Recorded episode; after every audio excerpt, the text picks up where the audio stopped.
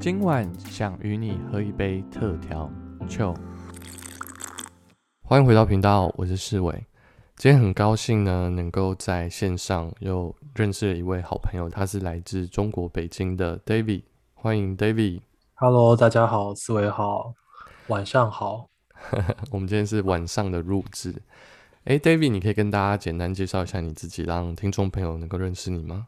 呃，大家好，我叫 David，因为我的呃中文名字呃也是大卫，然后就一直都叫 David。然后我是在从事体育营销的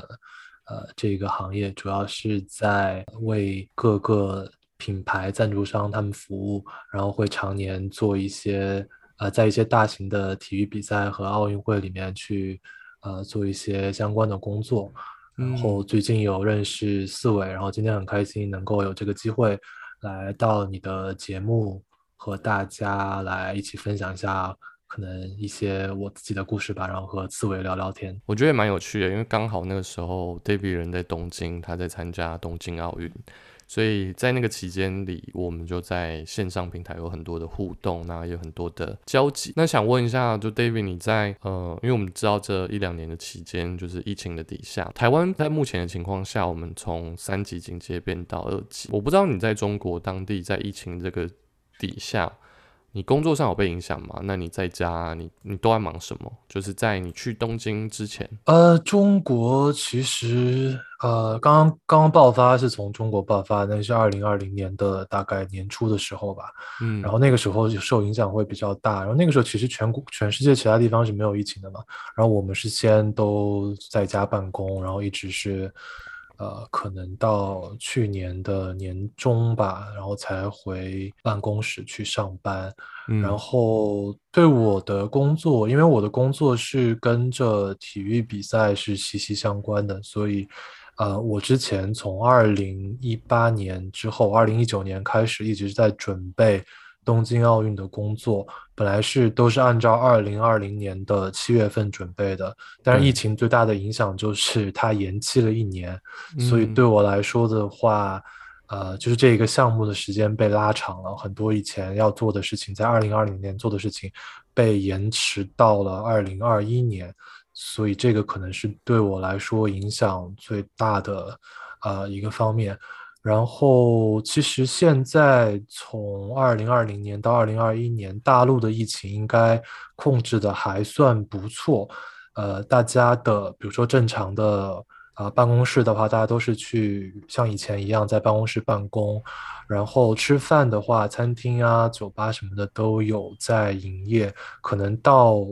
呃二零二一年今年的时候会有一些反弹吧。之前在。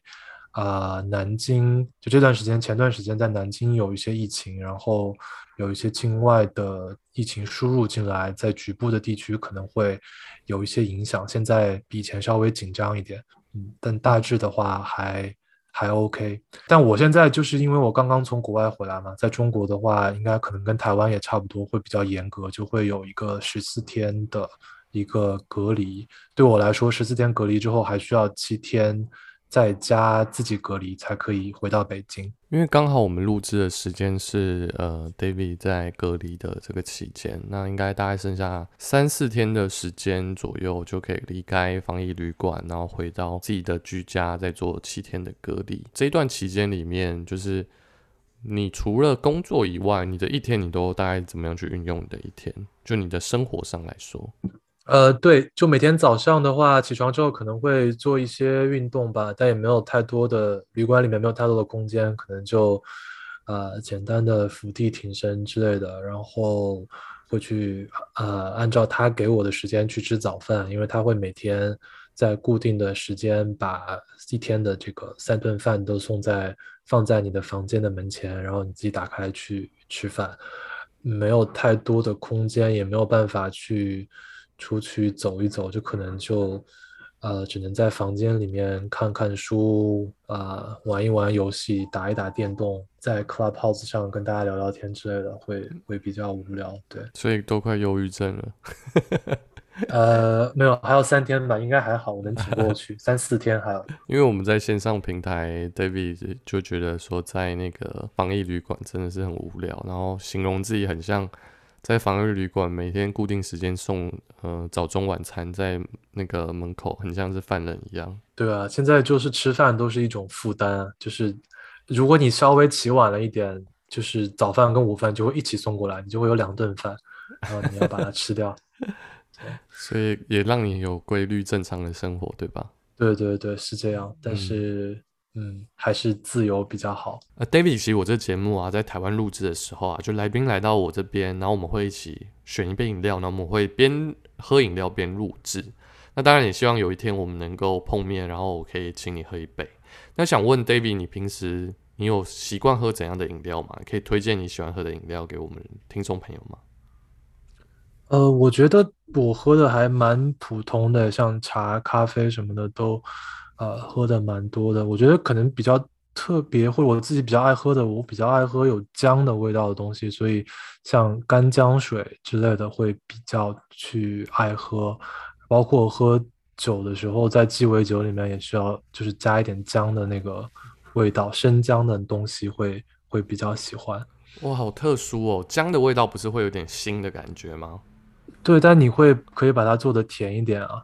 就是那用那个生姜的那种汽水或者干姜水这样的这样的味道会比较喜欢。所以你会你可以接受甜度很高的就对了。对，一般会是甜甜的这样的，然后有姜的味道的饮料。所以 David 你是属于蚂蚁人代表咯。呃，是吧？OK。哎，David，你过去在你的成长过程当中是念跟运动相关的科系吗？呃，其实不是，我在大学的时候学的是啊新闻跟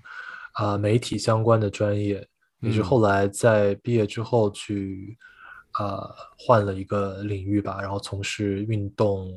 啊行销这方面的工作。嗯，所以你本来是走媒体新闻业吗？对我念大学的时候，主要是在会学一些啊国际新闻，然后啊传播学相关的东西，呃，但是后来没有没有去做这样的一个工作，可能当时没有觉得自己没有太多的兴趣去做记者，或者是去做。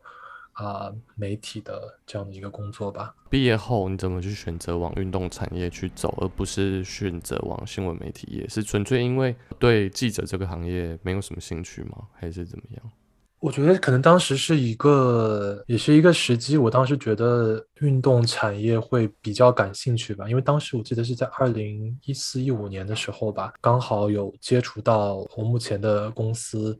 然后他们会。就是有这么一个机会，要要不要先去那边实习，然后试试看，然后觉得自己也挺喜欢的，然后就可能会，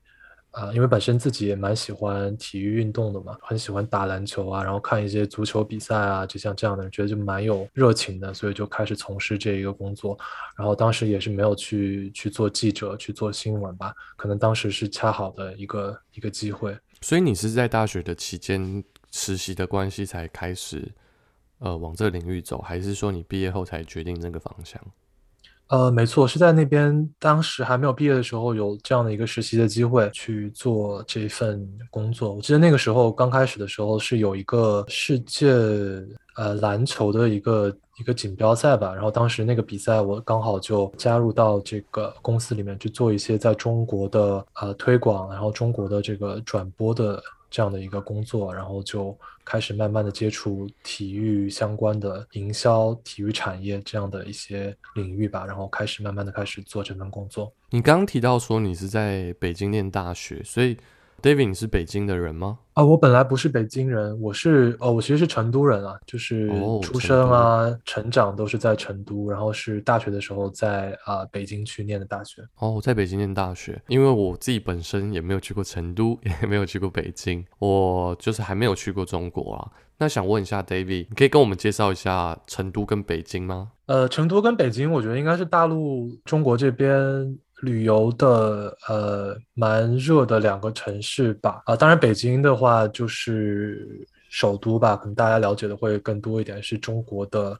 呃政治跟文化的中心，包括呃我们的领导人就在北京，然后我们的政府啊机关大部分也在北京，然后其实呃文化产业。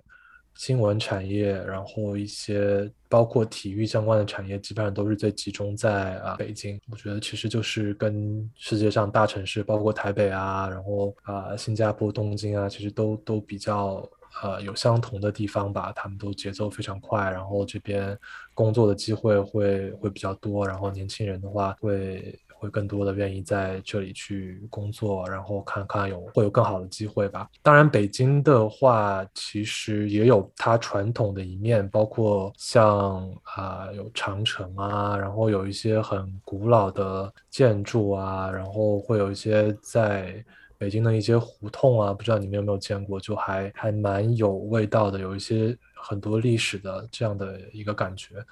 北京的这样的一个城市，对，呃，成都的话对我来说就是家的感觉吧，因为从小是在这个地方出生跟长大。成都的话最有名的，我能想到的东西，一个是大熊猫，就是可能世界上大部分的熊猫都在，呃，都是在四川嘛，然后成都这边会有一个熊猫基地。如果每次有外地的朋友来玩的话，我一定会会带他去看熊猫啊，就是一个。像一个大巨大的一个呃动物园，里面全都是熊猫。就你们下次有机会来的话，可以带你们去看。然后就是成都可能呃好吃的东西会比较多一点，比如说像四川的，就是这种比较辣的火锅啊，呃，然后会有各样的川菜啊，这个会比较好吃。然后在成都的话也会很到地，所以就是有各种各样的美食。成都这个城市相对来说是一个更节生活节奏会更慢的一个地方。就是这里的人，我觉得不用太有钱，你也不可以过得很舒服，很呃很悠闲。这可能是这样这个地方大家的一个生活的呃一个理念吧。大家会没事呃会一起打麻将啊，会一起喝茶啊，然后呃是一个很悠闲、很很适合生活的地方。我觉得以后呃退休之后肯定会在成都养老吧，回家乡养老。对对对，有这个打算。哎，那你说你毕业后在这个工作？你在这工作待了多久啊？呃，到现在有六年多，快七年吧。哦，你怎么有办法在一个工作这么长的时间？什么是你的热情啊？我觉得对我来说，我的工作一直都是跟着项目走的，就是跟着比赛走的。所以其实刚开始到这个公司以后，我可能当时会第一个比较大的一个项目是，比如说是我记得是二零一六年的欧洲的一个足球的锦标赛，欧洲杯。然后当时可能就因为是比较大的一个项目的话，我刚刚可能有大概一年时间的去准备它，然后去一直到比赛的现场去执行，所以这就时间就会过得很快。然后我。这个项目做完之后，就会做下一个项目，就是下一个比赛。所以我的工作的周期基本上都是根据这样的比赛来去设定的。所以不知不觉之间做了几个不同的比赛之后，才发现就是时间也过得很快，就待了很多年了。但其实我们的工作的节奏啊，其实都是跟着赛事来走来走的啊。四年一次的奥运会，四年一次的世界杯，四年一次的。呃，欧洲杯就类似这个样子，所以就是因为你常常出国，所以让你觉得时间过得很快。那你这样不是在北京的时间也比较少？还好吧，就可能其实出国就出差去比赛的，呃，时间的话会比较集中。比如说这次在东京的话，我是从七月一号。从北京去的东京，然后一直待到了可能大概一个多月吧，就一个多月的时间，就是在啊比赛的城市，然后去开始做现场的工作，然后做完之后啊结束一个项目，大概可能每两年吧就会去一个地方住大概啊一到两个月的时间，其余的时间平时当然还是在北京会多一点，当然也会平时出差的话和客户去开会什么的也会。呃，也会比较频繁，对。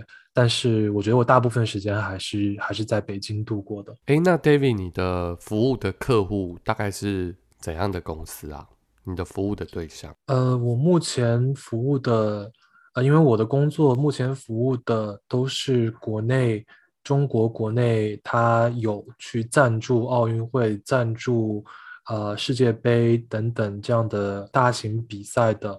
呃，一些公司跟品牌，呃，他们希望能够在世界范围内扩大自己的影响力。呃，像现在主要服务的公司有阿里巴巴，然后之前有在呃服务像国内的中国的一些家电做空调、电视机的呃品牌，比如说像呃海信这样的公司，可能中国的朋友会会比较熟悉一点。哦，所以你其实你的窗口都是，哦，像我们应该比较多台湾人会知道，就是阿里巴巴嘛。那这次东京奥运也是跟他们合作吗？呃，是因为阿里巴巴在二零一七年的时候，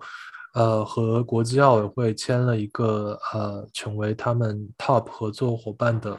这样的一个合作协议，它可能合作的时间会是在会有十二年，一直到二零二八年的洛杉矶奥运会。所以这次也是帮助和阿里巴巴一起吧，去到东京奥运会做一些他们的支持，帮助他们去做这个奥运会的赞助的一些一些项目。对，这次是和他们一起去。诶，那你这样子应该可以碰到很多。运动员对不对？对，其实这么多年有碰到过一些呃运动员，然后有比较近距离的去看一下他们现场的这个呃比赛。你刚前面有提到就是足球这个项目，所以你有碰到梅西之类的球员吗？呃，有啊有啊，我可能之前在二零一八年的时候吧，当时在俄罗斯有。世界杯的比赛，然后我当时在俄罗斯的圣彼得堡那边有一直在。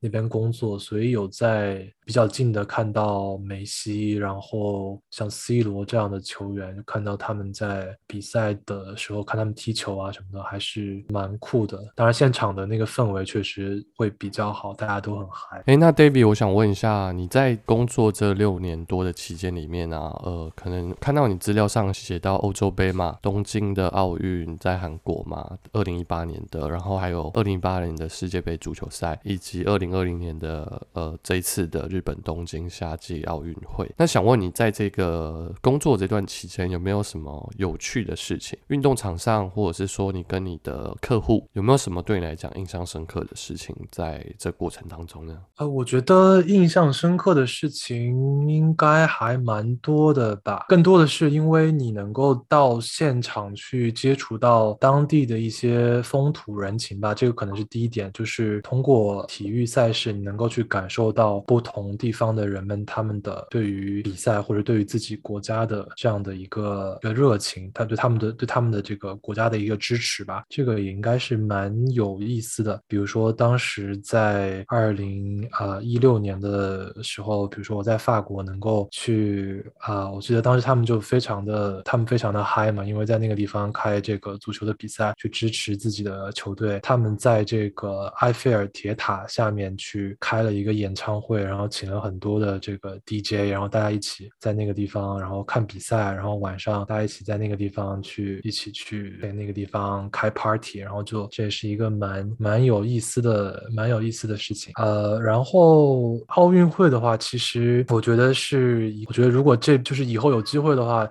可以去现场看一下奥运会的话，也是一个蛮呃有意义的一个事情吧。比如说，我记得比较深的两个事情，一个是在二零一八年的时候，在呃韩国的平昌，他有开这个呃冬奥会嘛。当时我记得很有意思的一个事情，是不是韩国有这个呃南韩，就是韩国跟朝鲜，然后当时他们也是历史上第一次，就是说韩国跟朝鲜他们一起来参加这个二零一八年的呃冬季的奥运会。会然后他们一起来，就是在开幕式的时候来入场，当时也觉得是是蛮有意思的。然后当时巴赫主席说，这奥运会能够让我们在一起，我们可以从他们两个不同国家的人之前抛弃之前的一些什么成见啊，然后大家们一起呃，在这个开幕式的现场一起入场，也是传达出啊和平啊力量啊什么的。我觉得其实也是蛮能够体会到，就是奥运会的一个它的精神吧。当然，包括这次东京奥运会，东京奥运会是历史上应该。应该是第一次这样去推迟举行的奥运会，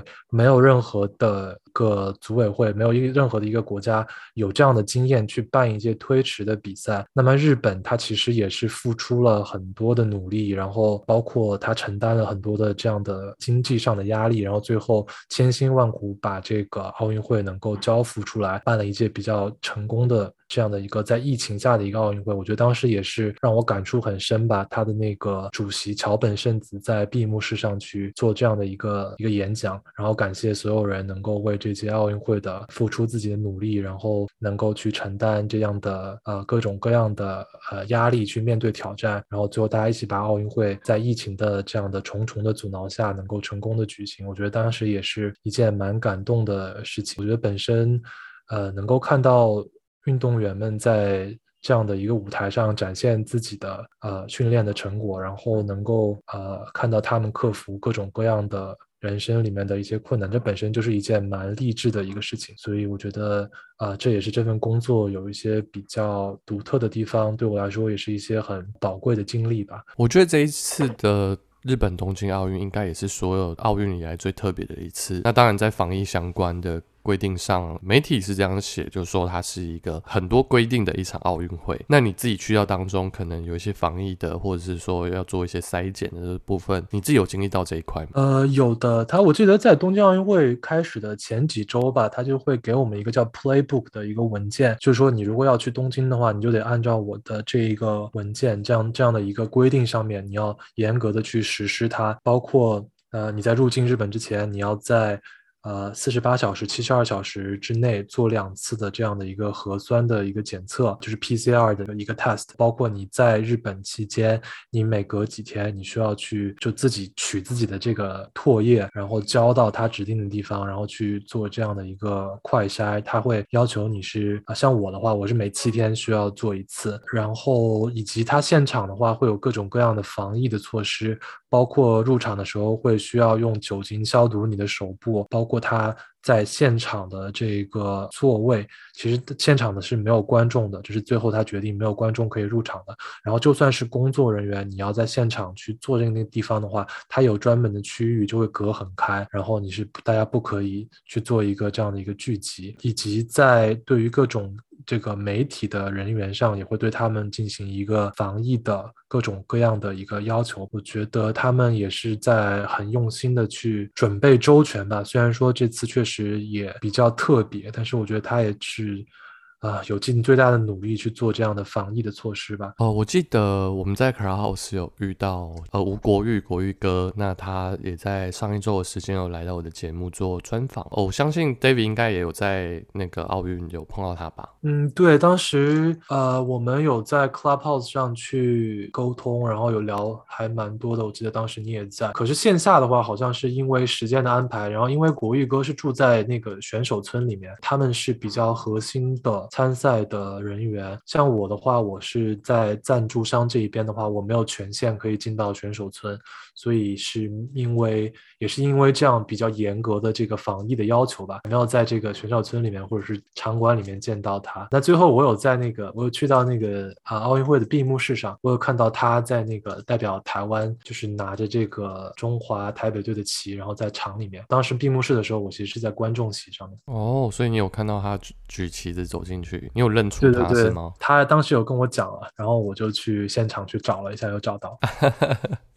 这是是另外一种特别的相遇。那因为你刚前面提到赞助商这一块，也提到你的客户是阿里巴巴。那我知道这次奥运有提到说，阿里巴巴有做一个很特别的一个互动的呃装置，在呃很多的媒体代表上。上一次跟国玉哥访问的时候，没有特别聊到这一块。那 David，你可以跟我们说，这次阿里巴巴做这个东西是什么？那它的目的是什么？呃，好的，它的这一个东西叫做阿里巴巴，英文叫阿里巴巴 Cloud Paint，就是云上的，呃我们叫云徽章吧。其实它是就是在奥运会的时候有一个蛮久的一个传统，就是每一个代表团、每一个赞助商，然后他们都会去制作一个属于自己的徽章，叫 pin 这样的一个小小的可以别在身上的这样的一个徽章。然后到奥运会期间，大家可以交朋友，可以一起去交换。比如说四位，你有一个中华台北。的这样的一个徽章，然后我有一个阿里巴巴的这样的一个徽章，我可以跟你去交换，然后我们可以可以收集不一样的，比如说我可以收集到三星的徽章，可以搜集到这个，比如说美国队的他们的一个特制的徽章，就是一个蛮有趣的一个一个事情。但是因为这次的疫情的原因，就是交换徽章可能会受到一些困难，然后阿里巴巴也是想。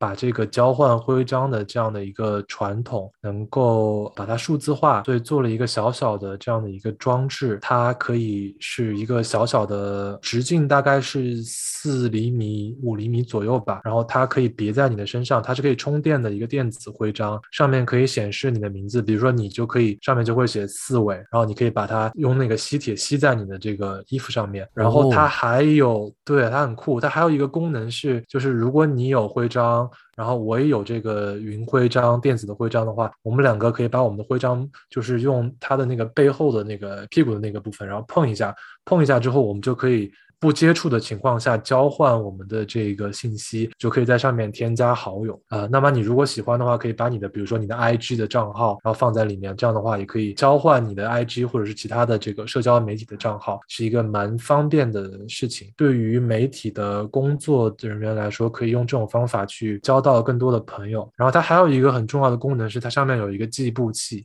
因为我们知道在奥运会期间，呃，新闻工作者们，包括啊负责转播。播啊，负责写新闻的记者们，他们都比较忙嘛，他们会到处的去赛场里面去奔波，所以他们啊也可以通过这一个小小的徽章上面记录下你每天走了多少步，然后看一看你的这些好友里面谁的步数最多，然后也可以通过这样的一个步数来丈量一下你为这个啊奥运会的报道付出了多少的努力，可能最后的初衷也是。也是这样的吧，然后能够去帮助这样的媒体工作者在奥运会里面会有一些不一样的体验吧。其实我看到这个时候，我觉得这有一种很像是科技的一个展现吧。包含这一次在开幕式的时候，呃，日本东京奥运用了空拍机做了一个很大造型的，就是东京奥运的那个地球，然后还有一个旋转的那个他们自己这一次的主形象的 logo 的图像。这一次动用了很多科技。那之前碰到中华代表。团的那个新闻官吴国玉的时候，他有讲到说，其实这次东京奥运也结合很多跟科技相关的内容。那 David 有没有什么是你看到比较特别的，在科技领域，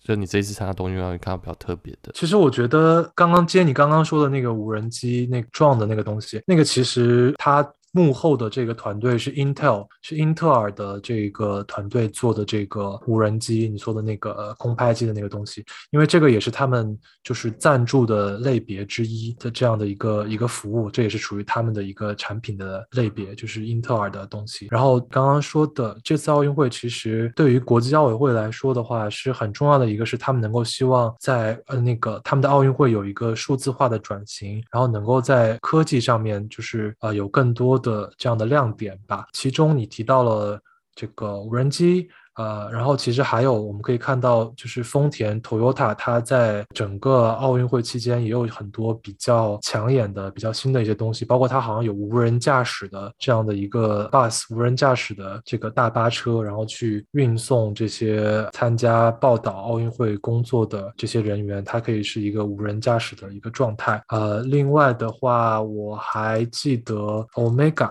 他们去做奥运会的计时。奥运会的计时的话，他们会有一些更新的科技，能够去准确的记录这个运动员的这样的一个呃一个成绩。除此以外的话，呃，还有一个部分，大家在看转播的时候，不知道有没有看到，就是他在传统的。比如说，我们看这个呃一百米的话，它在传统的这个拍摄和转播的基础上，它会有一些 VR 或者是 AR 的一些一些特效进去。比如说，你可以看到三百六十度这个运动员的这个表现。那这个其实也是奥运会在转播上面的一个一个创新吧，就能够有更多的这样的角度，然后更新的方法来报道这个这个奥运会。再说到我的客户阿里巴巴的话，它还有一个贡献是，它会在帮助奥运会的转。播播转播的内容的处理，把它搬到那个云上面去。因为阿里巴巴它有很大的一个业务是阿里云嘛，然后就是能够在呃云上面去进行一些信号的制作啊、剪辑之类的。这个其实在后面后台里面，观众可能不太能看到的地方。呃，就是说它可以节省空间啊，这样的话你就如果你是电视台的话，你就不用搬那么多的设备放在那个呃现场去进行转播，很多东西你可以在网络上、在云上面去去完成。这个也是他们在做的一些事情。整体来说的话，其实科技感还蛮多的。然后包括其实日本这个国家，它一直都会有一些这个科技上面的呃创新，应该会是蛮多的。在之后的奥运会，应该也会继续是这样的一个一个趋势，就是数字化和科技创新的一个体现吧。未来的奥运会，因为我这一次看奥运，其实它不只是呃一个运动赛事，它也是很多呃国家之间的一种类似像角力吧，就大家都希望在这当中得到很好的成绩。方面是可以让自己的国家有更大的曝光量，那另一方面也是啊，不论是 Nike 啊或艾迪达，他们也透过选手能够有更多的曝光自己品牌的机会。那想问 David 说，哎，为什么奥运的场上就好像没有看到什么阿里巴巴的广告，也没有什么像我们看一般的运动赛事，它。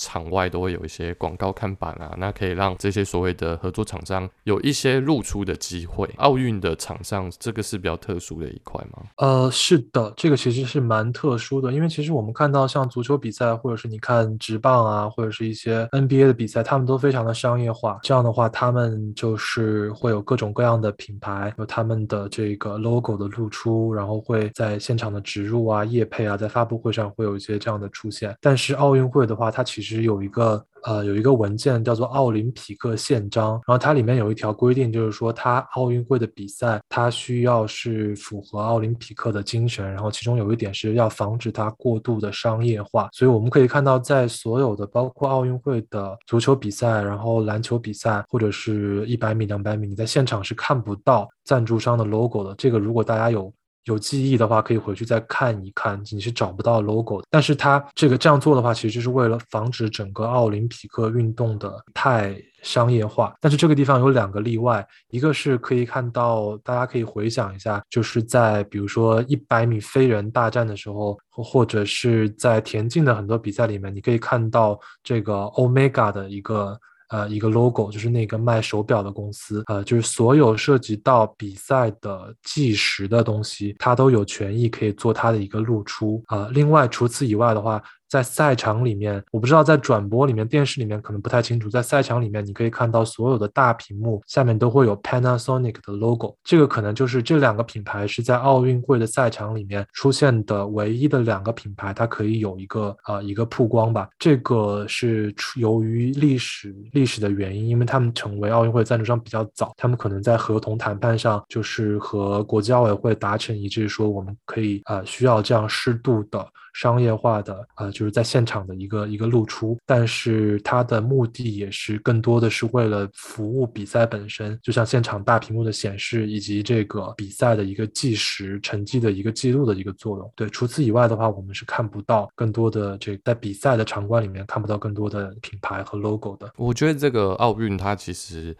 为什么那么多的国家要去申办，其实也是。一方面不只是说让自己国家被看到，那其实它周边的效益也是蛮大的，包含观赛者他们会从世界各地来，包含一些世界上的领袖或者是总统来。那当然我们知道这次的日本东京奥运受到疫情的影响，就说他们赔了蛮多的钱。再来二零二二年就是在中国的东京奥运，不知道会不会又有像东京这样的一些防疫的规范，那就到时候看呃未来的发展如何。如果疫情稳定的话，可能会相对来讲稍微好一点。点吧。那另一个面向是，呃，我也很好奇，说，David，你们那边就是在中国那边的运动员，你们的运动员是从小是国家培养的吗？基本上，其实每个运动可能会不一样，但是中国的呃体育的体制的话，是更多的是我们所谓的国家培养，或者是部分是叫做举国体制吧。就是中国的运动员很大一部分的经费呢，会是由中国的相关的部门来给予他一些经济上的支支。持，然后我们会统一的，比如说从很小的时候就来选取这样的比较有才能跟天赋的这样的呃选手，然后我们来对他进行一个统一的这样的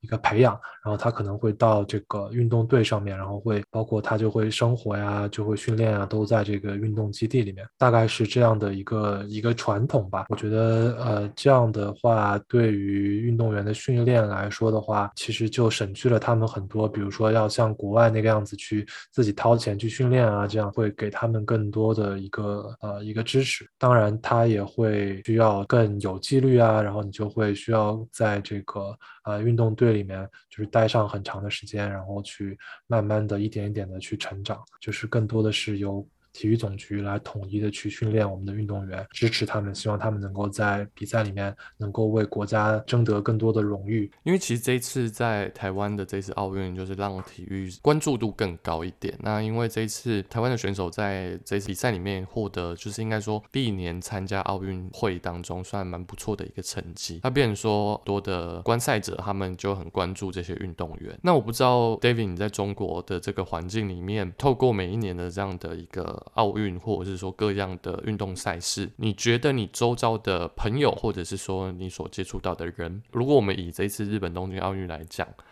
大家对体育的关注度有逐渐在提高吗？呃，我觉得应该是有的吧。但是其实这个东西，就是大家也知道，不是每年都有这个呃奥运会。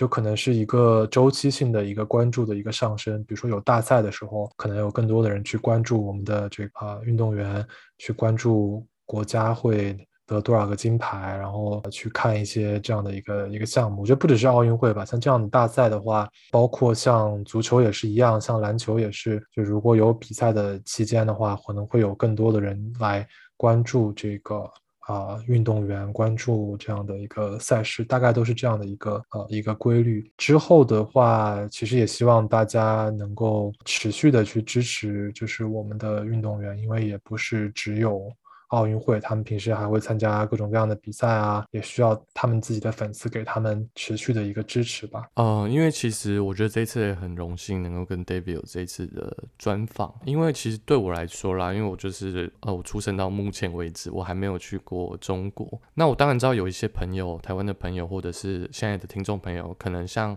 呃，马来西亚啊或者是说美国啊，很多不同的城市的朋友，还有日本的朋友，呃，我在后台有看到这些朋友在收听我的节目。那我想问一下，David 说，呃，如果说是其他来自其他不同城市的朋友，如果要去北京工作的话，就以你而言啦，你觉得可能要预备什么，或者是说有什么是跟国外可能比较不一样的？因为我知道，呃，你好像在过去的时间里，你有去过美国的。马里兰州，然后去做交换学生，对吧？哦，对，那是很很很早以前的故事了。那你觉得，就是在这个，如果说其他城市的人要去？北京工作的话，你觉得会跟你去到其他城市，你觉得会有怎样的不同吗？我觉得其实现在会有一些机会吧，像在北京、上海这样的城市，就是中国国内还是会有一些呃机会。然后像呃国外的朋友，包括他会有一个更多元的一个一个背景，我觉得也是一个优势吧。他会有自己不同的这个经历，然后有海外的一些资源，然后包括中国现在其实也一直在希望能够提高。高到自己在国际上的呃影响力，所以其实如果说海外的朋友想来中国工作的话，我觉得也是一个蛮好的机会吧。有你喜欢的这个这个事业，然后这里比较适合你的话，我觉得也是蛮好的。你如果说问我需要做好什么样的？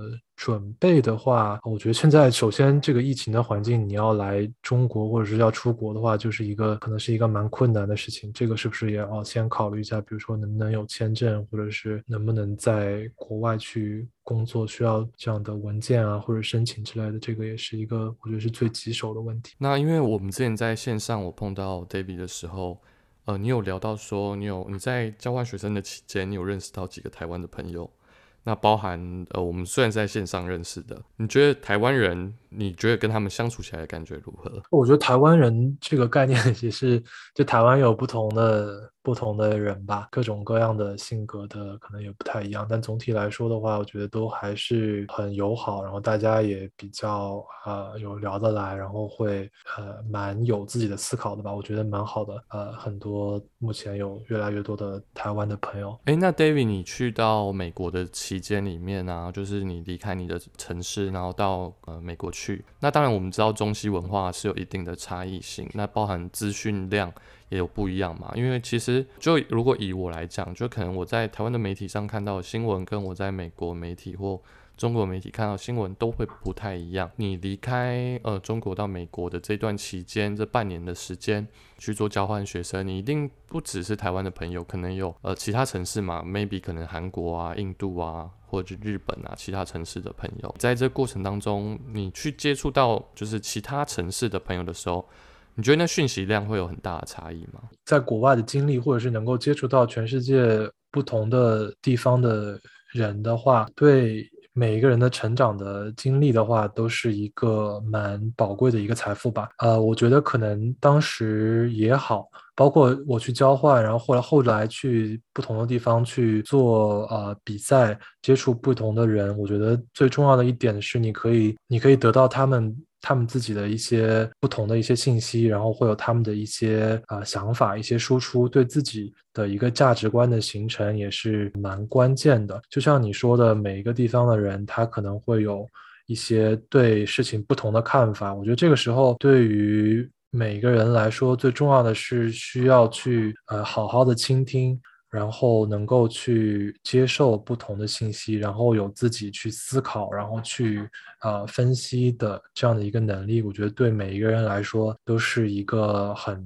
重要的一个技能吧。就好像我跟思维你聊天的话，然后我也会得到一些，比如说我跟我在内地的朋友聊天，他们不一样的这样的信息，但是我呃可以去。得到这样的信息其实是一个好的事情，我可以得到不同的地方的这样的信息，然后我可以自己去去把它给呃内化吸收，然后会有自己的一些分析，然后这样的话对我看待整个世界的方式也会有一些积极的影响。我觉得这是一个蛮好的事情。对，嗯，对啊，我也觉得就是能够去透过了，我觉得认识 David 也可以更认识中国，因为毕竟我觉得常常很多的呃，我不知道现在在听的听众朋友是不是。偶尔也会像我一样，我们有时候会习惯活在我们所谓的同温层，就是我们所呃习惯的这些朋友圈里面去跟他们互动，跟所谓的交集，不论是用怎样的方式，那我觉得多结交不同城市的朋友，那你也可以去认识呃他们的生活啊，他们的背景啊，甚至像今天这一集跟 David 互动，然后聊到哦，原来中国的呃运动的发展，然后包含 David 的现在这份工作，其实是跟很多的不同的城市。会有很多不同的交集。那当然，David 也在这期间很多的出差的期间，去到很多不同城市，去体验到不同文化的差异。David，我也想请你，就是能不能够鼓励一下现在在收听这一集的节目？我不知道现在收听的这个听众朋友是来自于哪个城市或国家，可能在政治上的因一些因素下，就可能没有办法，就是像我们。有这么多这种机会可以去做交流，我觉得我们通过线上的方式可以有这样的互动跟交集，我觉得是蛮好的一件事情。David，你可以最后就是可以鼓励一下，就是不论是想要去中国呃工作或发展的朋友，或者是说他们想要往运动产业发展，甚至是做可能行销或者是广告商的朋友们，会对他们说呃一些话吗？或者说鼓励他们如果要往这个方向发展的话，会给他们怎样的建议呢？呃，我觉得。可能也没有什么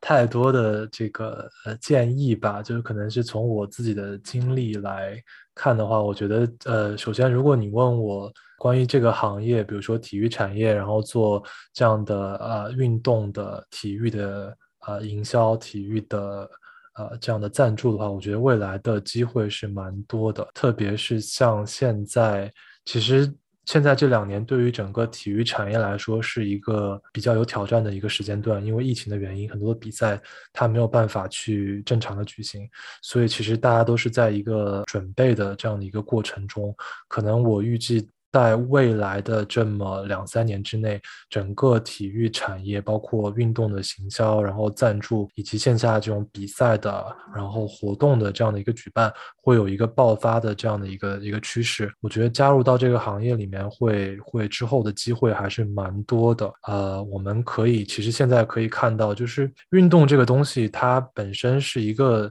对每个人来说是一个不可或缺的一个一个东西。就算你比如说思维。今天去不了健身房，他也会想办法，就是在网上去上一些这样的一个呃线上的这样的 fitness，然后运动的课程啊。这个其实是一个很理所当然的事情。我觉得之后有这样的机会之后，大家会更多的去从事到这个体育运动当中，然后大家对于体育比赛、奥运会的这个热情是不会减退的。所以这个行业它它是一个非常非常稳定的一个一个持续的一个行业，不会因为一点小小的问题就这样就不太景气。它我可以很自信的说，在未来的几十年、一百年当中，大家对于这样的体育运动的这个热情是不会变的。所以我觉得这是一个啊。比较有前景的一个行业，我们可以看一下，比如说这个体育的商业化很好的，像美国这样的国家，我们跟他们的差距其实还是有这样的一个呃一个距离的。我相信之后啊，无论是台湾也好，中国大陆这边也好，它未来会有更多的这样的一个机会。如果大家能够有兴趣的话，也是一个蛮好的一个职业的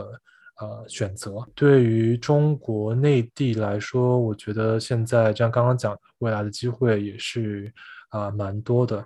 如果大家啊希望能够呃 有不同的体验的话，我觉得也是一个呃是一个蛮好的一个体验，能够更更好的、更多的去了解啊中国这个庞大的呃一个市场吧。就对对对，之后的发展应该是一个呃非常有益处的事情。所以我觉得，如果有想要前往北京或上海或者这些中国其他城市的朋友，觉得这也是一个打开你呃国际观的一个方式。当然，像 David 他离开中国到其他城市的时候，他也接收到不同的文化的一些吸收。通过今天这一集啊，我们其实听了 David 很多聊到运动上面啊，然后还有。可能我们所不知道东京奥运背后的一些角度，其实我们在那个 Clubhouse 认识，然后我们也大概聊了好几周的时间吧。因为他在日本回到线上平台，然后跟我们有一些互动，那我们都形容说 David 是一个讲话很平稳的人，情绪起伏比较没那么大。那我不知道你们刚听到呃这段访问。David 的情绪起伏，你们觉得如何？啊，我我有尽力在起伏，对。大家到时候听，我们就看到时候大家的反应如何喽。我们如果说想要更多了解到跟运动相关的呃内容的话，那我们可以通过。I G 找到你吗？可以的，我有在 I G 上。如果有问题或者是呃有什么想知道的信息，也可以直接和我联系。对，小飞机你，那你的 I D 是什么？我的 I D 的话是就是 David，但我是拆开的，所以是 D A，然后一个下划线，然后 V I D，然后下划线 Z H A N G。那大家可以呃，如果你们有对运动产业有好奇的话，你们可以去。小盒子，David，真的很希望 David 如果有一天的话，就是能够来台湾。那当然，呃，我们也可以招待你来台湾走走，带你到处去小小的旅游，或者是说带你去吃好吃的食物。当然，也希望有一天我们呃台湾的朋友也能够过去到呃不论是北京啊，David 的家乡成都，我们也希望可以去那边看非常多的熊猫。那今天真的是很高兴能够邀请 David 来。那我知道 David，你有一个很特别的才艺，包含我自己都没有接触过的乐器。那这个乐器就是口琴。那不知道 David，你可不可以给这一集在听的听众朋友特别带来这个所谓的惊喜，或者是说一个加码的一个小节目？好哦，那我呃准备一下，看看呃有没有什么可以跟大家分享的歌曲。好哦。